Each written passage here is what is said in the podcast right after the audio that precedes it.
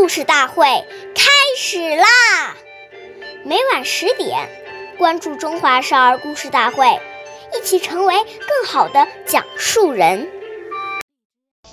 岁月易流逝，故事永流传。大家好，我是中华少儿故事大会讲述人段博鑫。今天我给大家讲的故事是《不期暗示》第三十六集。瞿伯玉是春秋时期魏国的大夫，是一个非常讲究礼仪的人。一有一天晚上，卫灵公和夫人在庭院中赏月。忽然听到有车马的声音，但经过王宫门口时，却没有了动静。过了一会儿，车马声又在远处响起来，以表示恭敬。瞿伯玉绝不因为这是晚上，没有人看见就废弃了礼节。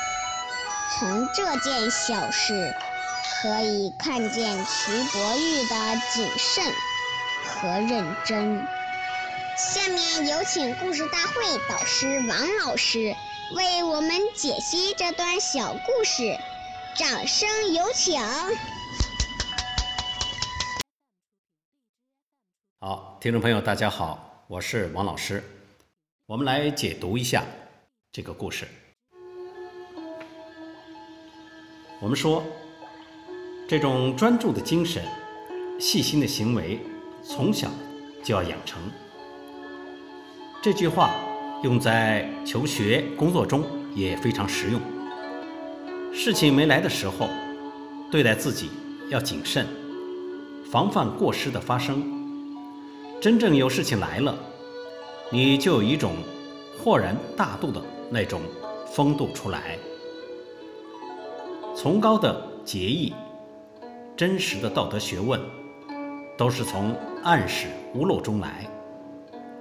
我们要教导子女，在没人看到的地方，更要懂得尊敬别人，谨慎自己的内心，不要随便碰别人的东西，不要起偷盗之心及不应该起的念头，因为这些都是。很不尊重别人的态度，所以读慎非常重要。好，感谢您的收听，我是王老师，我们下期节目再会。想要参加故事大会的朋友，请关注我们的微信公众号“微库全拼八六六九幺二五九”。